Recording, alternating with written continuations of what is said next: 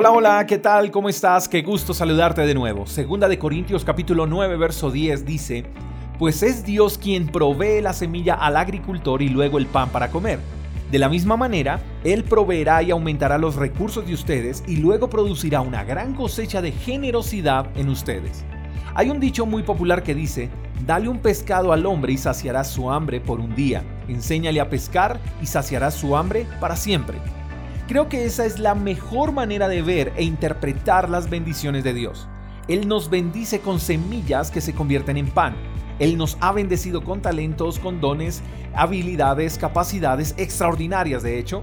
Y también nos ha bendecido con vida, salud, inteligencia, conocimiento. Todo esto, mi querido amigo, son semillas que si las sembramos en terrenos fértiles darán mucho fruto. Creo que en ocasiones no recibimos lo que deseamos porque no sembramos semillas.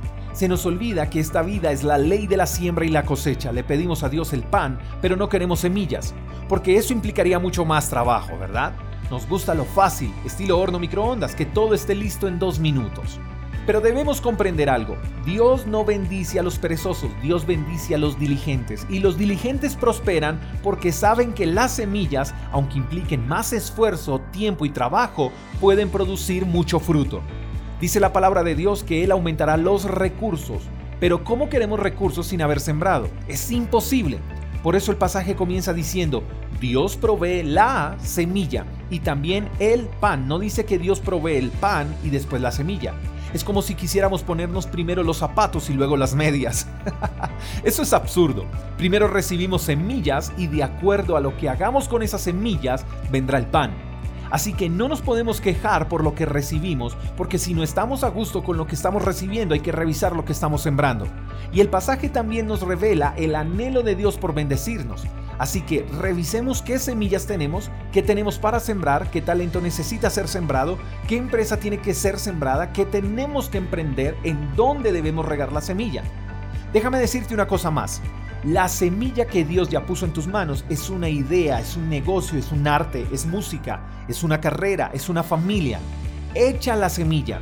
No te comas las semillas pensando que son pan, porque si no siembras no cosechas. Quizás te cueste sembrar lo que tienes, quizás cause un poco de temor, de dolor, pero dice la Biblia que el que siembra con lágrimas, con gozo cosechará. Siembra en abundancia y tendrás pan en abundancia. Sé escaso y tus bendiciones también lo serán pero Dios siempre nos dará semillas en abundancia. La cosecha depende más de nosotros que de Dios. Espero que este día sea un día para sembrar. Te mando un fuerte abrazo. Hasta la próxima. Chao, chao.